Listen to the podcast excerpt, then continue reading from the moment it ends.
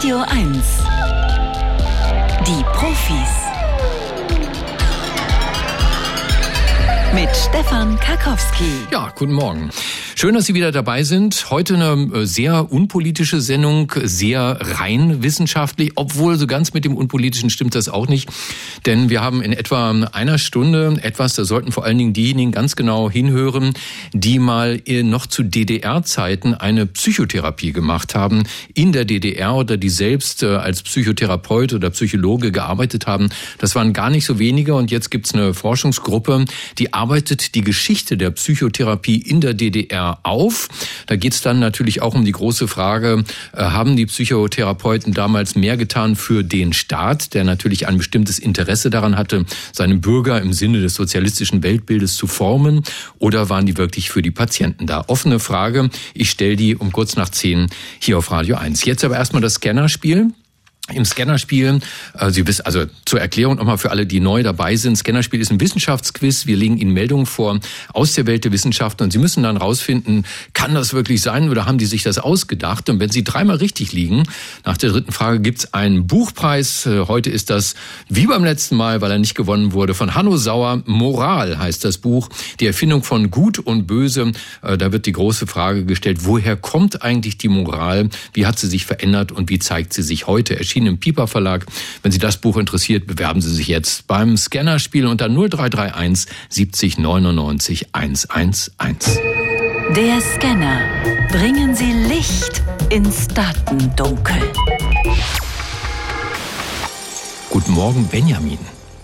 Einen wunderschönen guten Morgen, Stefan. Du, ich habe gerade dein neues Buch gelesen, ja, noch wach. Äh, hat mir äh, also nicht so gut gefallen wie das letzte Panikherz, ne? Wie, du bist gar nicht Benjamin von Stuttgart-Barre? Nee, der Herr von Barre ist gerade nicht da. Ich bin nur so niemand, der aber trotzdem gern die Profis hört. Ja, da, damit bist du für mich ein, ein großer Jemand auf jeden Fall. Stell mal dein Licht nicht unter den Scheffel. Ich freue mich sehr, dass du anrufst, Benjamin. Äh, von wo aus rufst du denn an? Ach, ich sitze hier am Prenzlauer Berg, gucke raus in den Regen und äh, mache gerade Eierkuchen für die Kinder und habe irgendwie mal gedacht, wähle ich heute mal. Ja, da hast du gut gemacht. Ne? man kann ja auch nichts anderes machen bei dem Wetter. Wie, wie sehr geht dir das auf die Nerven? Mit dem Nö, Regen? Gar nicht. Gar nicht? Ach, Wetter ist Wetter ist Wetter und Regen ist gut und wenn man fleißig Profis hört, weiß man auch, dass unser Wald und die Natur sich ja auf jeden Fall über jeden Tropfen freut, weil eigentlich ist es im Schnitt zu wenig. Das also stimmt. Daher. Also dann höre ich da raus, wir sehen uns morgen früh 7 Uhr Prinzenbad, ne, zum Anschwimmen? Hm, nein. Nein. nein. Also ich habe mir das ich habe mir das fest vorgenommen. Ne? Gut, dann äh, in allen Ehren und äh, gut anschwimmen, aber nein.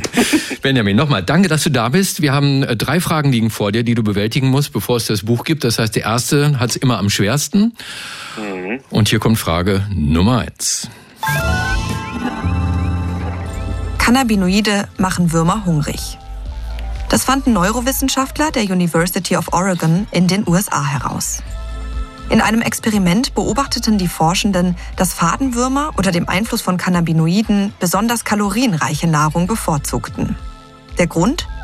Die Cannabinoide erhöhen die Empfindlichkeit von einem Geruchsnerv, der hauptsächlich für die Erkennung von Nahrung zuständig ist. Das stimuliert die Fadenwürmer zu hedonistischem Fressverhalten. da lacht jemand hedonistisches Fressverhalten, also wirklich. Das ist schön, ne? Ja, aber was sind nochmal Cannabinoide, meine Güte? Keine Ahnung, nie gehört, aber ja. ich habe von sowas wie Fressflash gehört und ähm, hm. das ist halt sehr offensichtlich, wenn man das so auseinander nimmt. Ja. Deshalb würde ich meinem Gefühl mal trauen und sagen, ja. Und mit Ja hast du auch recht.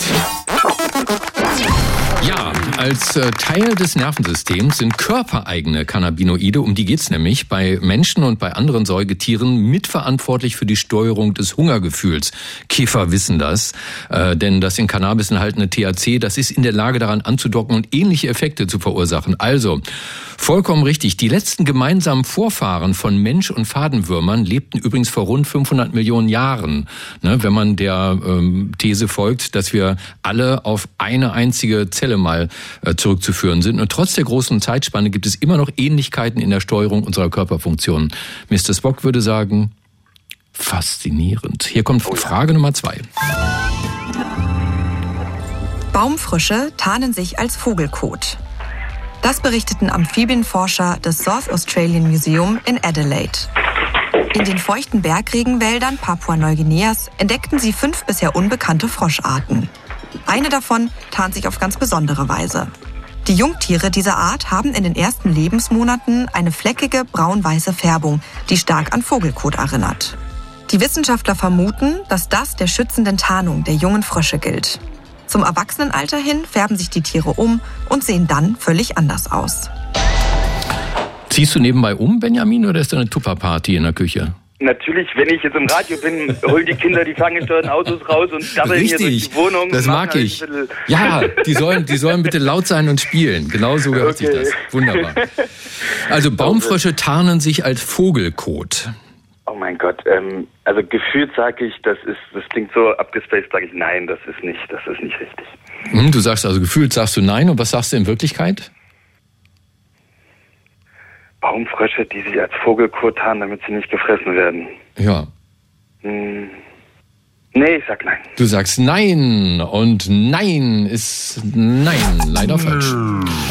Ja. War trotzdem schön mit uns. Ja, ne? danke. Und dann kriegt er nichts und dann schlagen wir jetzt hier den Chance und kann jetzt abräumen, das Moral. Nee, noch nicht. Eine dritte Frage fehlt ja noch. Benjamin, danke. Ne? Und äh, viel Spaß noch an diesem verregneten Wochenende. Super. Jo, ja auch. War viel gut. Spaß Anbaden morgen. Tschüss. Ja, danke, ciao. So, dann haben wir hier, mal gucken, wer hier ist. Äh, gehen wir mal auf Birgit. Hallo Birgit. Guten Morgen. Morgen, Birgit.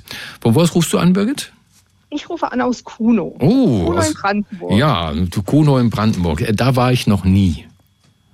Aber in der Nähe. Wir hatten schon mal das Vergnügen. Ja. Und es ist nicht weit nach Lindenberg. Und ah. daran konntest du dich erinnern. Ja, weil ich meine, man fährt durch Brandenburg und auf einmal taucht da ein Schild auf Lindenberg und ich denke dann immer, wohnt der nicht im Atlantik in, in Hamburg? Ne? Und das ganz ist, genau, ist ein genau. Ortsschild tatsächlich. Aber ich glaube, Kalifornien gibt es das nicht auch? Gibt irgendwie so ein paar skurrile Orte in, in Brandenburg, ne? Irgendwo gibt es das bestimmt auch, genau. Birgit, die dritte Frage, damit hast du es eigentlich ein bisschen leichter, weil nur über die musst du mhm. hinwegkommen, dann gibt es das Buch, hier kommt sie. Liedgesang ist lauter geworden. Zu diesem Ergebnis kam eine Studie der Forschungsgruppe für Musikwahrnehmung an der Universität Oldenburg. Die Wissenschaftler analysierten über 700 Songs verschiedener Musikgenres und bestimmten dabei das Pegelverhältnis zwischen Gesangsstimme und instrumentaler Begleitung. Das Ergebnis? 1946 war der Gesang noch 5 Dezibel leiser als die Begleitung. Ab 1975 war es nur noch 1 Dezibel. Verglichen mit den Songs vor etwa 70 Jahren ist die Hauptgesangsstimme in der Unterhaltungsmusik also messbar lauter geworden. Grund ist der Fortschritt der Aufnahme- und Musiktechnik, die heute Gesangsstimmen besser herausfiltern kann. Ja, der Liedgesang ist lauter geworden. Damit ist nicht das Lied gemeint, L-I-E-D, sondern das englische Wort L-E-A-D, der Liedgesang. Also die Hauptgesangsstimme ist lauter geworden, behaupten wir, liebe Birgit. Hm. Und weißt du was? Hier hm. kommt nämlich schon mal Sabine aus Wilmersdorf dazu. Moin, Sabine. Ja, hallo, morgen. Sabine wartet nämlich nur darauf. Birgit? Dass ich falsch antworte, genau.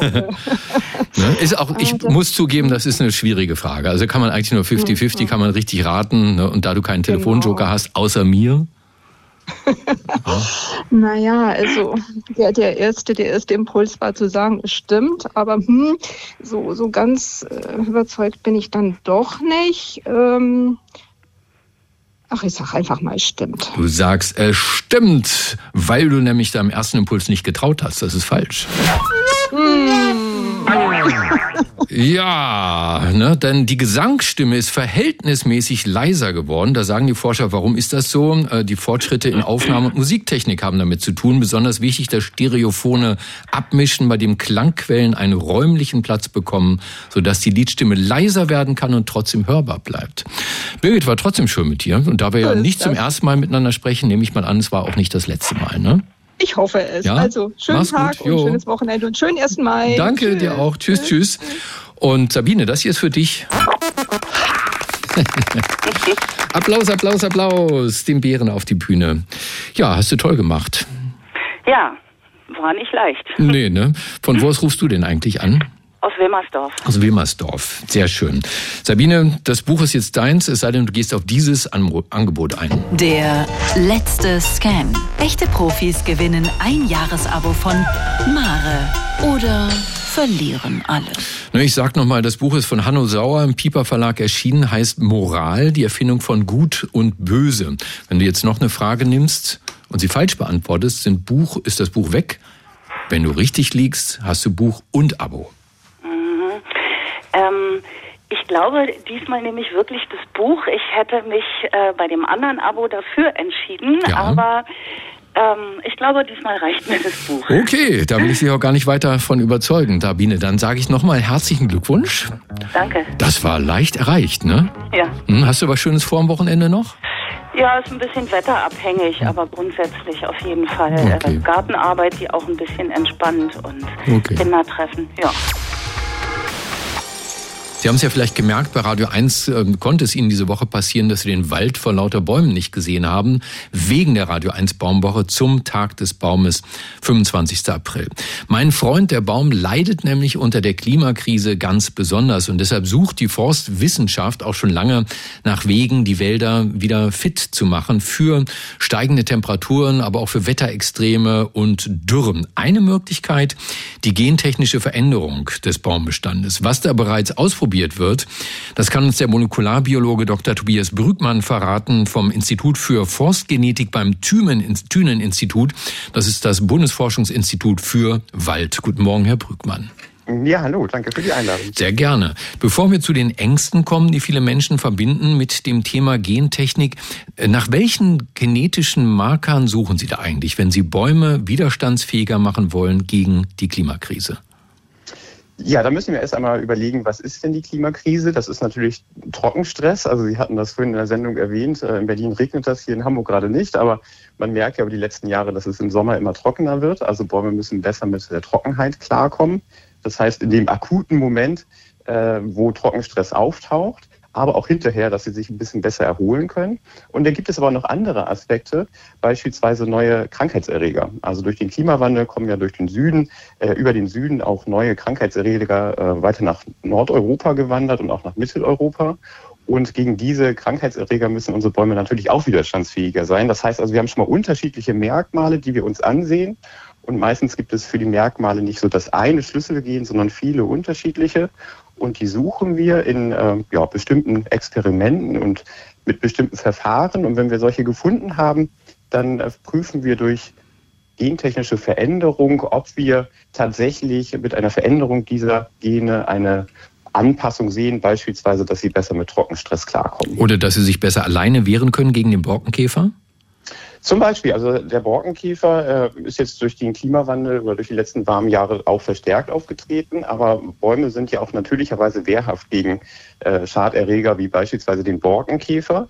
Das sind sie aber schlechter, wenn sie noch durch Trockenstress zusätzlich mitgenommen sind. Und ähm, wenn wir da dafür sorgen könnten, dass die Bäume insgesamt einen besseren Gesundheitszustand haben, dann könnten sie sich auch vielleicht ein bisschen besser gegen solche großen Aufvorkommen von äh, Borkenkäfer schützen. Aber Sie suchen ja dann tatsächlich in der Genetik der Bäume nach Genen, die dazu führen, dass ein Baum gut klarkommt mit Trockenheit oder sich gut wehren kann gegen den Borkenkäfer, richtig?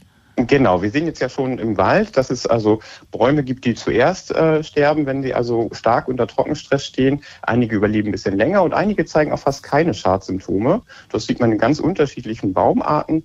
Ähm, und das ist also ein Hinweis darauf, dass die Bäume schon grundsätzlich über eine genetische Ausstattung verfügen könnten, dass einzelne Individuen oder einzelne Bestände äh, schon eine höhere Resistenz oder wir sprechen hier von einer Toleranz, dass sie das aufweisen und das kann auch genetische Ursachen haben.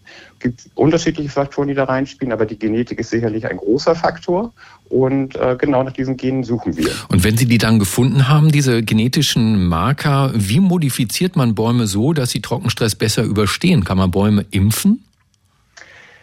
Ja, da gibt es auch Experimente bei ähm, Bäumen, ob man sie richtig impfen kann. Das heißt, man würde sie vorher mal mit äh, einem gewissen Stress versehen und dann hofft man, dass sie diese eine Reaktion erlernen, in Anführungsstrichen, die sie später nochmal aufweisen können. Ich mache das allerdings in meiner Arbeit anders. Entweder äh, setze ich Gene ja ein oder aktiviere Gene in den Baum oder ich äh, schalte auch Gene aus, rein experimentell, um zu sehen, ob sich dann wirklich eine Änderung in dem sogenannten Phänotyp zeigt, also in der Wirkung dieses Gens. Also das heißt, wir ähm, schalten beispielsweise Gene in Pappeln aus. Pappeln sind unsere Modellorganismen, weil sie besonders schnell wachsen und im Labor gut zu bearbeiten sind. Und dann äh, überführen wir sie in ein Gewächshaus und im Gewächshaus bekommen sie dann wenig Wasser und dann prüfen wir, ob diese genetische Veränderung eventuell etwas gebracht hat. Sie sind ein Baumquäler. Ja, manchmal schon, aber anderen Bäumen äh, geht es da sozusagen äh, viel besser, weil wir haben natürlich immer eine Kontrollgruppe. Hm. Also es gibt immer zwei Gruppen und die Effekte vergleicht man dann miteinander. Okay. Und für diese war auch nur ein Spaß. Nun, nun wächst so ein Baum ja eher langsam, ja. Das ist ja nicht wie bei Asterix und die Trabantenstadt, wo die tapferen Gallier verzauberte Eicheln in den äh, äh, Neubau werfen und äh, die werden dann schwupp sofort zu erwachsenen Bäumen. Wie lange müssen Sie denn warten, bis Sie sicher sagen können, dieser genmodifizierte Baum ist klimaresistent? Ja, das ist eine äh, sehr gute Frage, mit der wir uns äh, auch auseinandersetzen. Ähm, unsere meisten, die meisten unserer Methoden kommen aus der Kulturpflanzenforschung und die arbeiten dann eher mit ein- oder zweijährigen Pflanzen. Bei Bäumen ist das ja eine, eine andere Geschichte, weil sie sehr lange äh, wachsen sollen ja auch in der Umwelt. Wir können allerdings äh, nur begrenzte Versuche durchführen, klar, denn die meisten Forschungsprojekte in Deutschland sind dann auf zwei oder drei Jahre befristet. Und selbst wenn man da mal einige Projekte hintereinander hat, äh, kommt das natürlich nicht an die Lebensdauer eines Baums heran. Das heißt, wir machen ähm, gerade weil es gentechnisch veränderte Bäume sind, nur äh, Experimente im Gewächshaus. Das heißt, sie stehen auch nicht im Freiland. Und äh, hier prüfen wir dann über ja, einige Jahre, wenn es hochkommt, äh, diese Effekte, ähm, von denen wir dann sozusagen davon ausgehen müssen, dass sie eine, äh, ja, einen langfristigen Effekt haben. Hm. Äh, andere Möglichkeit gibt es da aufgrund der gesetzlichen Regulierung nicht. Es sei denn, man könnte eben längerfristige Forschung auch finanzieren, äh, die dann also, ob Bäume ja, über mehrere Jahre oder Jahrzehnte sogar beobachten könnte. Ja, ich hoffe, die Politik hat zugehört. Äh, und nun, wie immer bei Gentechnik, natürlich die Gretchenfrage am Schluss. Gentechnik hat in Deutschland keinen guten Ruf. Die Ängste sind mhm. größer als die Hoffnungen. Können Sie ausschließen, dass Sie per Gentechnik Bäume züchten, die in ihrer Klimaresilienz alle anderen Gewächse in den Schatten stellen und zum Problem werden? Also es gibt ja unterschiedliche Methoden. Ähm, es gab äh, seit den 80er Jahren, 1987 wurde der erste Baum gentechnisch verändert. Da haben wir ganz alte Werkzeuge noch zur Verfügung gehabt und mittlerweile nutzen wir diese Genschere. CRISPR-Cas. Äh, CRISPR-Cas, genau. Und äh, hier können wir also sehr zielgenau arbeiten und äh, auch Veränderungen vornehmen, die eigentlich von natürlicherweise spontan auftretenden genetischen Veränderungen nicht mehr zu unterscheiden sind. Und allein deswegen ist schon davon auszugehen, dass also kein größeres Gefahrenpotenzial von diesen Bäumen ausgeht, als wenn sie auf natürlichem Wege gezüchtet worden wären. Sagt der Molekularbiologe Dr. Tobias Brückmann vom Institut für Forstgenetik beim Thünen-Institut. Das ist das Bundesforschungsinstitut für Wald und andere Dinge. Herr Brückmann, danke für dieses Gespräch bei den Profis auf Radio 1. Sehr gerne. Ich habe extra nochmal nachgeschaut in meinem kleinen politischen Wörterbuch, erschienen 1978 in der DDR. Zum Schlagwort Psychologie steht da gar nichts. Äh, zwischen den Worten Protektorat und Putsch gibt es nur den Begriff psychologische Kriegsführung, als Zitat Bestandteil des weltweiten Kampfes des Imperialismus gegen den Sozialismus. Zitat Ende. Aber hatte nicht auch die Psychotherapie in der DDR eine politische Funktion? Diese und andere Fragen stellt der Forschungsverbund Seelenarbeit im Sozialismus, koordiniert vom Diplompsychologen, psychologischen Psychotherapeuten Professor Dr. Bernhard Strauß, dem Direktor des Instituts für psychosoziale Medizin am Universitätsklinikum Jena. Herr Strauß, guten Morgen. Guten Morgen. Ich habe gelernt, es gab zum Ende der DDR mehr als 40 stationäre Psychotherapieeinrichtungen hier im Osten und etwa 4000 medizinische und psychologische Psychotherapeutinnen. Mhm. Welche Rolle spielte denn die Psychotherapie in der DDR und vor allem, was hat der Staat von ihr erwartet?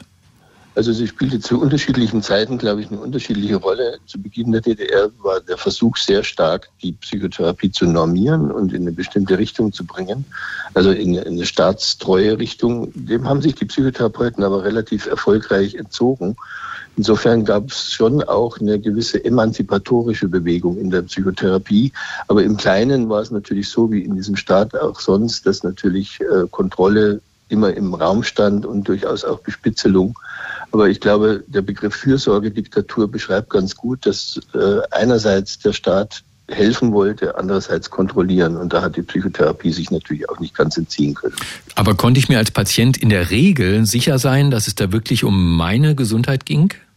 Also was wir in unserem Forschungsverbund herausgefunden haben, würde die Frage mit Ja beantworten, mit Einschränkungen. Also wir haben sehr gelernt, dass Psychotherapeuten Themen, die sich wirklich auf, den, auf das System und auf den Staat bezogen, aus der Psychotherapie rausgehalten haben. Bis dahin, dass man in Kliniken sogar ganz explizit gesagt hat, darüber sprechen wir jetzt nicht. Und so konnte es schon einigermaßen gut gelingen, dass die psychischen Probleme des Einzelnen in der Psychotherapie auch ganz gut aufgehoben waren. Und in Ausnahmefällen ist es da nachweisbar, dass Ärzte sich womöglich auch schuldig gemacht haben, weil sie quasi im Auftrag des Staates allseitig und harmonisch entwickelte sozialistische Persönlichkeiten formen mussten? Ja, das gab es natürlich in der Psychotherapie und in der Psychiatrie auch. Also wir wissen auch mit der Wende, dass da einige in diesen Funktionen durchaus IMs waren. Und äh, es sind einzelne Fälle bekannt von IMs, die auch diesen Status benutzt haben, um das System, also das Gesundheitssystem zu verbessern, wie zum Beispiel der Herr Eichhorn in Ueckermünde, ein Klinikleiter, der ganz lange bei der Stasi war. Ähm, aber es gab natürlich auch Schweigepflichtsverletzungen und Denunziationen, wie das in allen medizinischen, aber auch nicht medizinischen Berufen der Fall war. Ich glaube nicht, äh, überproportional häufiger als in anderen Bereichen. Sie selbst, Herr Strauß, sind Nürnberger, also Westdeutscher. Wie geht denn die Generation der in der DDR sozialisierten Psychologen und Psychotherapeuten um mit den Untersuchungen Ihres Forschungsverbundes? Erleben Sie da äh, Kooperation oder doch eher Verdrängung? Ja, wir, wir erleben, ich würde mal sagen, Ambivalenz. Also die Psychotherapie im Osten war ja nicht so schlecht, wie man vielleicht manchmal denken würde. Äh, sondern da gab es Errungenschaften, auf die die DDR-Psychotherapeuten auch durchaus stolz sind. Auf der anderen Seite mussten sie 1989 sozusagen ein ganz anderes System übernehmen. Und aus dieser Ambivalenz resultiert, dass manche sehr kooperationsbereit und freundlich sind. Andere sagen, warum untersucht ihr uns Ostdeutsche? Ja, ihr könnt ja die gleichen Fragen an die Westdeutschen äh, richten. Da haben sie natürlich auch recht. Nur in dem Kontext, in dem wir forschen, ist es halt so, dass das Ministerium, das uns fördert, ein ganz spezifisches Interesse an DDR-Forschung hat. Wie beschreiben denn die betroffenen Therapeuten, mit denen Sie reden, selbst den Druck, unter dem sie arbeiten mussten, also die Begehrlichkeiten des DDR-Staates? Also das Interessante daran ist, dass es höchst individuell ist. Also es gibt Kolleginnen und Kollegen, die sagen, wir haben an den Sozialismus geglaubt, wir haben da auch überhaupt nicht drunter gelitten, haben unsere Arbeit gemacht und waren damit zufrieden. Und andere beschreiben, dass sie immer eine Art innere Unruhe empfunden haben, weil sie sich eigentlich ganz unwohl gefühlt haben mit dem System und trotzdem den Anspruch hatten, Menschen, die in psychischer Not waren, zu helfen. Also ich glaube, man kann da keinen Einheitspsychotherapeuten definieren, sondern das ist auch abhängig von der Lebensgeschichte, von der Bildungsbiografie Biografie der Einzelnen höchst unterschiedlich, aber einfach war es sicher nicht. Gibt es so etwas wie Opferverbände oder ist es angesichts der Anzahl der problematischen Fälle nicht nötig? Also für die, für die, für diesen speziellen Bereich, glaube ich, gibt es keinen einen eigenen Opferbereich, aber es gibt natürlich Opferbereiche für diejenigen, die überhaupt unter der SED-Diktatur gelitten haben. Da gibt es sicher auch einige, die in der Psychiatrie waren oder die auch unter Psychotherapeuten gelitten haben. Die sind auch ganz wichtig und deren Arbeit ist äh, gar nicht hoch genug einzuschätzen. Interessantes Thema, also Seelenarbeit im Sozialismus, so heißt der Forschungsverbund, der koordiniert wird vom Diplompsychologen, psychologischen Psychotherapeuten Professor Dr. Bernhard Strauß, dem Direktor des Instituts für psychosoziale Medizin am Uniklinikum Jena. Herr Strauß, danke, dass Sie bei uns waren bei den Profis auf Radio 1. Schönes Wochenende noch. Ich danke auch, wünsche Ihnen auch ein schönes Wochenende. Tschüss ehrlich gesagt, ich weiß nicht, wie ich es anders sagen soll, aber das nächste Thema ist echt äh, Kacke oder um es mal wissenschaftlich auszudrücken. Wir reden über das Produkt unserer Defekation, unserer Egestion und Dejektion aus dem menschlichen Verdauungstrakt. Darm mit Charme-Autorin Julia Enders sagt schlicht Kacke dazu. Weniger offene Menschen reden von Kot oder Stuhl. Was Sie vielleicht nicht wussten, die Kacke von gesunden Menschen kann unter bestimmten Umständen die gestörte Darmflora von kranken Menschen heilen. Und zwar besser als Antibiotika. Das behauptet die neue Metastudie eines britischen Wissenschaftsnetzwerkes namens Cochrane Collaboration. Und diese Studie, die haben wir einer ausgewiesenen Expertin vorgelegt, nämlich der Mikrobiomforscherin Professor Dr. Maria Fehreschild. Sie leitet die Infektiologie am Uniklinikum Frankfurt am Main und die AG Mikrobiomforschung am Uniklinikum Köln. Frau Fehreschild, guten Morgen. Guten Morgen. Machen wir erstmal pro Seminar. Was genau ist das Mikrobiom? Das Mikrobiom umfasst alle Mikroorganismen, die in und auf uns leben. Ähm, und das äh, beinhaltet zum Beispiel Bakterien, Viren, Pilze, aber auch Parasiten. Diese Mikroorganismen haben ein ganz wichtiges äh, regulatorisches Potenzial. Das heißt, die helfen uns, dass unsere Körperfunktionen richtig funktionieren. Und ähm, wenn wir zum Beispiel Antibiotika einnehmen, dann werden gerade die Bakterien, die einen großen Anteil des Mikrobioms darstellen, in ihrer Zusammensetzung verändert und äh, auch negativ verändert sehr häufig. Und dann kann man sich ja vorstellen, dass dann diese regulatorischen Funktionen auch aus dem Gleichgewicht geraten können. Und wann wird es kritisch? Das kann von Person zu Person sehr unterschiedlich sein. Manche Leute äh, kriegen ein Antibiotikum verschrieben und sie haben kaum Nebenwirkungen. Und bei anderen Personen ähm, hat der gesetzte Schaden am Mikrobiom größere Auswirkungen auch nach der Antibiotikatherapie, weil sich eben dieses Gleichgewicht nicht von selbst wieder richtig herstellt. Was sind das für Auswirkungen? Welche Symptome stellen Sie da fest? Ja, ein ganz klassisches Beispiel ist ja äh, die Tatsache, dass viele Menschen, wenn sie Antibiotika einnehmen, Durchfälle bekommen. Das hat sehr viel damit zu tun, dass eben das Mikrobiom durch die Antibiotika gestört wird und äh, dann diese Durchfälle entstehen. Eine Extremvariante davon ist die Clostridioides difficile Infektion. Das ist auch eine der Erkrankung, die ähm, im Moment sehr viel beforscht wird im Zusammenhang mit der Mikrobiomforschung. Und da ist es so, dass durch das Absterben der äh, hilfreichen Bakterien in unserem Darm weniger hilfreiche Bakterien beginnen äh, sich zu vermehren und Giftstoffe auszuschütten und dann besonders hartnäckige Durchfälle auch auslösen können. Mhm, dann äh, übernimmt also die dunkle Seite des Darms die Macht. Wie kommt nun einer auf die schräge Idee, die Kacke eines anderen Menschen könnte mein Mikrobiom heilen? Ja, das ist, glaube ich, jetzt nach dem, was ich vorher gesagt habe, relativ offensichtlich. Wenn die äh, günstigen Bakterien in ihrer Zusammensetzung vermindert sind, gestört sind, ähm, dann ist natürlich etwas, was auf der Hand liegt, die Idee, äh, diese Zusammensetzung wieder zu optimieren. Und äh, da liegt es natürlich nah, die Zusammensetzung von Stuhl einer gesunden Person äh, zu nutzen und äh, die Bakterien eben, die vorher in einer anderen Person waren, dann in die erkrankte Person zu transferieren. Was steht denn dazu in der neuen Studie? Also was genau sagt die aus und was vor allen Dingen sagt sie nicht aus? Was diese neue Studie gemacht hat, ist ja ähm, für zwei Erkrankungen, einmal für die Clostridioides difficile Infektion, die sich hartnäckig verhält, also immer wieder kommt, den Einsatz so eines Mikrobiotatransfers oder einer Stuhltransplantation zu bewerten über viele Studien hinweg. Und die andere Situation, die man sich da angeguckt hat, sind die entzündlichen Darmerkrankungen. Dazu gehört vor allem der Morbus Crohn und die Colitis ulcerosa. Und wie beurteilen Sie die Ergebnisse? Denn die Studie zieht da ja eigentlich ein positives Fazit. Ja, genau. Also muss man eben diese beiden Situationen getrennt betrachten. Für die Clostridioides difficile Infektion ist das Fazit sehr positiv.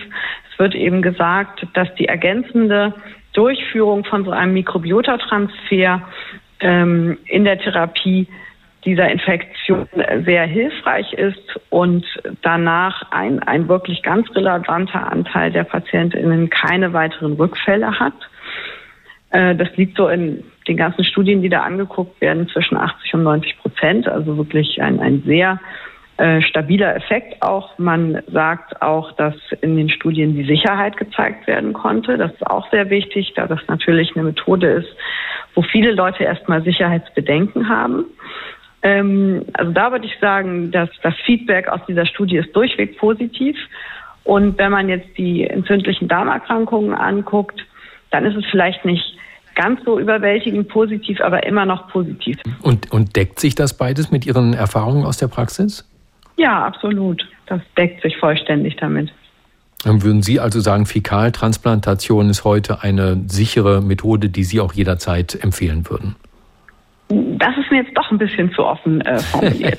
also bei einer Patientin oder einem Patienten mit so einer rezidivierenden Clostridioides difficile Infektion ähm, ist das für mich eine Standardtherapie. Auch ohne diese Analyse war es das vorher schon.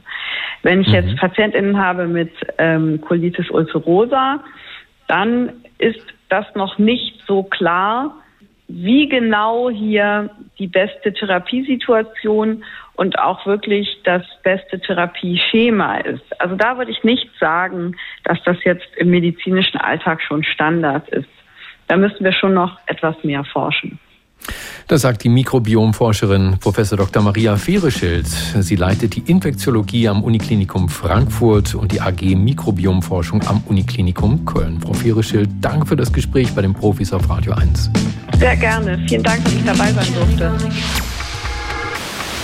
Das nächste Thema ja, wie soll ich sagen? Das ist also etwas, wo ich wirklich kurz gezuckt habe und überlegt habe, will mich da jetzt jemand nochmal verspätet in den April schicken? Geht ja heute noch und morgen.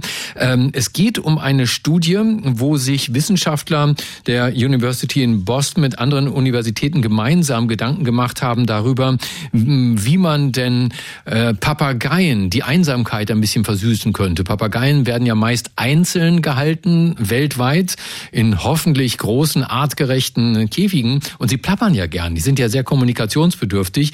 Ähm, was könnte man da machen? Wie wäre es, wenn man denen beibringt, Videotelefonate zu führen mit anderen Papageien irgendwo anders auf der Welt? Und das haben die gemacht.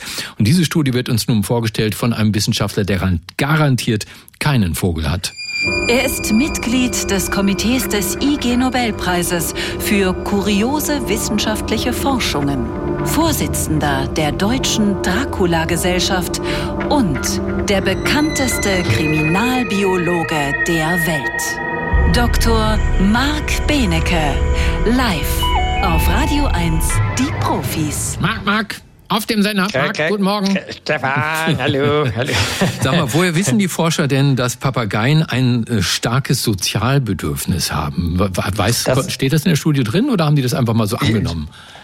Das weiß man durch Beobachtung der Papageien. Äh, es ist so, dass in Wirklichkeit, jetzt kommt nämlich der traurige Teil, die Papageien nicht nur gerne plaudern und plappern, sondern gerne in riesigen Schwärmen zusammenleben. Das geht sogar so weit, dass wenn sie brüten und dann an ihre Höhle gebunden sind und vor der Höhle Nahrung ist, dass sie dann lieber zu den anderen Vögeln hinfliegen, die gerade auch was fressen und dort die Nahrung suchen, obwohl das jetzt energieaufwendiger ist und sie ihre Bruthöhle dazu verlassen müssen. Mhm. Also in Wirklichkeit ist diese Einzelhaltung von Papageien ganz, ganz, ganz schlimm.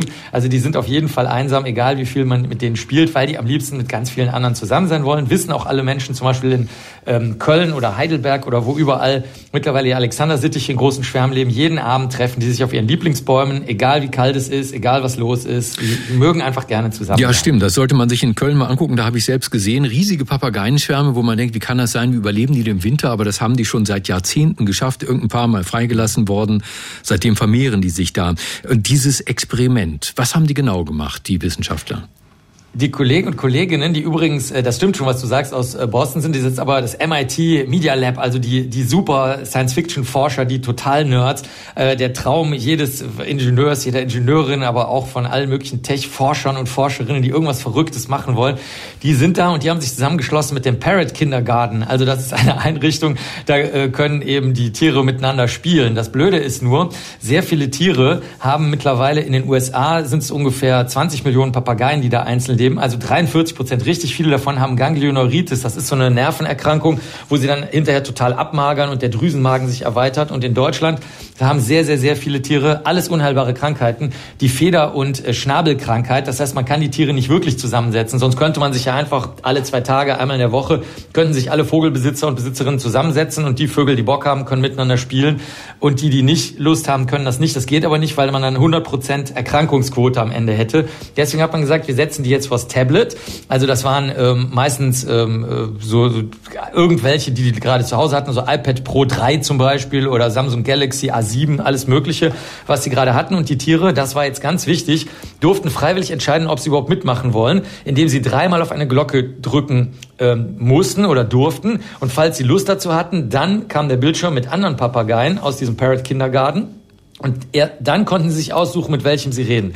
Und die Frage war jetzt, haben sie da überhaupt Lust zu? Weil sie auch keine Belohnung dafür bekommen haben. Das hat man extra gemacht. Nicht, dass sie jetzt nur Erdnüsschen wollen, sondern die sollten wirklich mit den anderen was machen wollen. Und in der Tat, ähm, als das äh, Experiment zu Ende war, also das waren 234 mögliche Gespräche oder äh, Anrufe, die die machen konnten.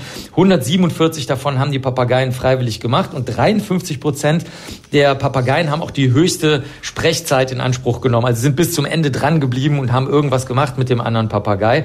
100 äh, Prozent der Halter und Halterinnen fanden das auch sehr gut und haben gesagt, das findet mein Vogel gut. Das hat ihm Spaß gemacht. Er hat sogar sein Verhalten geändert und ist zuversichtlicher geworden und dergleichen mehr.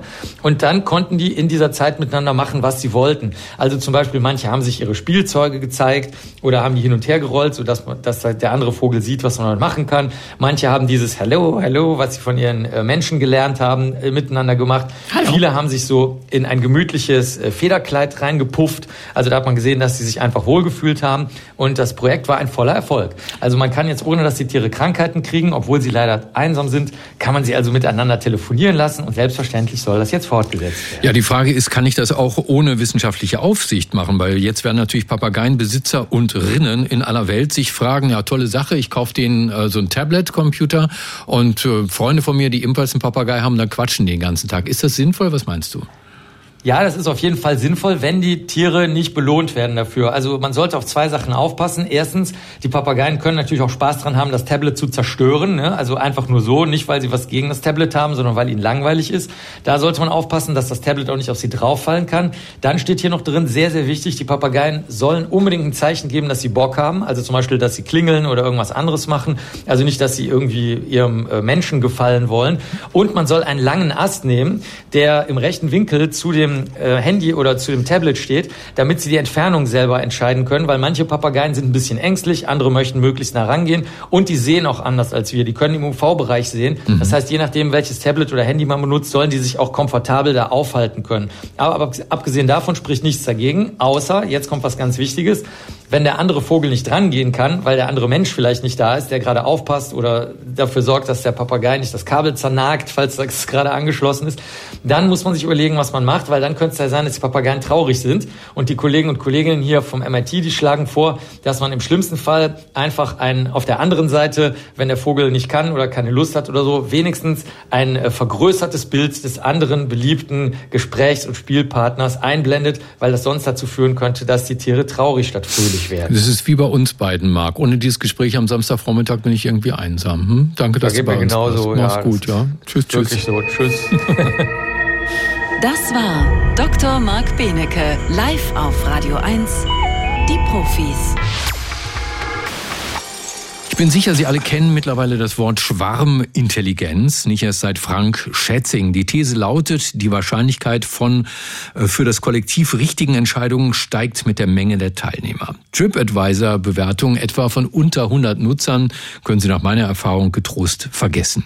Aber was ist mit den synchronisierten Bewegungen großer Tierschwärme? Ist das auch so eine Art Intelligenz oder ist das nur eine Schwarmdynamik? In Konstanz, da arbeitet der Neurobiologie-Doktorand Doktorand Janneke Günzel am Max-Planck-Institut für Verhaltensbiologie mit Heuschrecken. Herr Günzel, guten Morgen. Guten Morgen. Und zwar mit 10.000 Heuschrecken, zu denen es eine Theorie gab, solange sie noch jung sind, diese Heuschrecken, und noch nicht fliegen können, marschieren sie im Gleichschritt oder zumindest alle in dieselbe Richtung. Sie haben das getestet. Wie? Genau. Das haben wir in dem größten Labor der Universität getestet, dem Imaging Hangar. Und allein jetzt die schiere Größe, das erlaubt es uns ganz neue Hypothesen aufzustellen. Aber das äh, wirklich Beeindruckende von dem System ist, dass wir ganz viele Motion Capture Kameras haben. Was ist das? Jedes, das, ist, ähm, das sind Highspeed-Kameras, die äh, quasi Marker im Sichtfeld sehen. Das sind quasi kleine Warnwesten, die die Tiere tragen. Mhm. Und darüber können wir dann in Echtzeit und in 3D die Position aller Tiere des Schwarms bestimmen um dann letztendlich auszuwerten, welche Informationen die Tiere verwenden, äh, um zu schwärmen. Und bei diesem Gleichmarsch oder alle in die gleiche Richtung gehen, haben Sie herausfinden können, wie das funktioniert? Ja, also die, die Tiere, die benutzen äh, quasi ein Set von, von drei Regeln, um zu schwärmen. Einerseits sind sie, äh, werden sie angezogen von ihresgleichen, wenn sie weiter weg sind. Wenn sie dann näher dran sind, äh, richten sie sich aus.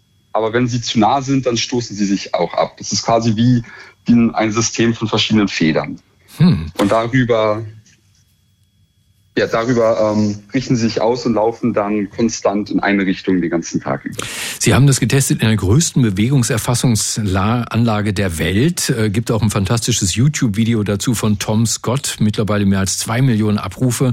Da sieht man dann auch, wie Sie gezeigt haben, an was sich Heuschrecken orientieren, wenn sie im Schwarm die Richtung wechseln. Nämlich? Also oft orientieren sie sich an vertikalen Strukturen an was? Da haben wir an vertikalen Strukturen, also quasi schwarze Balken. Ähm, daran orientieren sie sich. Ja, wir haben auch getestet, wie äh, lokale Informationen dann den Schwarm zum Beispiel umlenken können, wenn wir sie mit einem Pendel zum Beispiel erschrecken. Und das funktioniert wie? Also die Hypothese dahinter war, dass wenn wir sie lokal erschrecken, dass dann die Tiere springen und quasi an den Schwarm anstecken und das sind alle Tiere, auch wenn sie den, Schwarm, äh, den, den Stimulus selbst nicht gesehen haben, dann davor flüchten. Hm. Und diese Experimente, die Sie gemacht haben, sind wirklich faszinierend, weil Sie zum Beispiel äh, einzelne Heuschrecken dann eingespannt haben. Die konnten also noch laufen, aber auf einem Ball, der sich bewegt hat. Das heißt, die Heuschrecke hatte den Eindruck, sie ist in Bewegung. Und dazu haben Sie ihr Videos gezeigt von virtuellen Heuschrecken. Wann immer die ihre Richtung verändert haben, dann hat auch die Heuschrecke auf äh, ihrem Ball versucht, die äh, Bewegung nachzumachen und sogar zu springen. Ähm, nun machen Sie das natürlich nicht zum Spaß, nicht für YouTube-Klicks, sondern weil Sie wissen, Heuschrecken gehören nicht nur zu den biblischen Plagen, sondern sind ja auch ganz real ein Grund für Hungersnöte, für verhungernde Menschen also. Äh, wie groß ist das Problem denn eigentlich? Also es wurde ähm, ermittelt, dass etwa jeder zehnte Mensch auf dem Planeten von Heuschreckenschwärmen betroffen ist. Wie können nun die Ergebnisse Ihrer Experimente hilfreich sein bei der Bekämpfung von Heuschreckenplagen? Es ist auf jeden Fall sehr, sehr schwierig, die Heuschrecken zu bekämpfen. Und unser Ziel ist es, ähm, zu verstehen, was der Heuschreckenschwarm macht, um ihn dann letztendlich besser ihren zu können, um vielleicht dann letztendlich bessere Maßnahmen zu finden, ähm, die Schwärme zu bekämpfen. Denn momentan ist das Einzige, was es gibt, äh, Pestizide großflächig äh, zu versprühen, was letztendlich auch andere Tiere und nicht nur die Heuschrecke betrifft. Aber haben Sie schon eine Idee, die sich aus Ihren Experimenten ableitet? Sie wissen jetzt also, an was sich die Heuschrecken bei ihren Bewegungen organisieren, warum die als Schwarm oder als marschierende Soldaten sozusagen auftreten. Nur was lerne ich daraus, wenn ich äh, interessiert daran bin, Hungersnöte auf der Welt zu vermeiden? Ähm, eine interessante Sache ist, was wir auch im, im Feld beobachten konnten, ist, dass die Tiere ähm, über Tage hinweg in die gleiche Richtung marschieren zu scheinen. Das heißt, dass wenn man jetzt zum Beispiel Tiere an einer bestimmten Stelle antrifft und dann die Topografie der Umgebung kennt, könnte man vielleicht vorhersagen, wo die Tiere dann als nächstes auftauchen werden. Und dann? Das wird sich zeigen. Haben Sie denn die 10.000 Heuschrecken nach Ihren Versuchen freigelassen? Wächst in Konstanz noch irgendwas? Ja, hier ist es gerade sehr grün noch zum Glück. ähm, wir haben wir haben dann natürlich noch weiterhin Versuche mit den Tieren gemacht. Okay. Also in Konstanz arbeitet ein Neurobiologie-Doktorand namens Jannik Günzel am Max-Planck-Institut für Verhaltensbiologie an der Bewegung von Heuschrecken. Herr Günzel, danke, dass Sie das geteilt haben mit uns bei den Profis auf Radio 1. Sehr gerne. Radio 1. Marias Haushaltstipps. Töpfe, die stark angebrannt sind, weicht man über Nacht in Wasser mit einem Päckchen Backpulver ein. Das festgebrannte löst sich am nächsten Morgen leicht und die Töpfe werden wieder blitzblank. Radio 1. Nur für Erwachsene.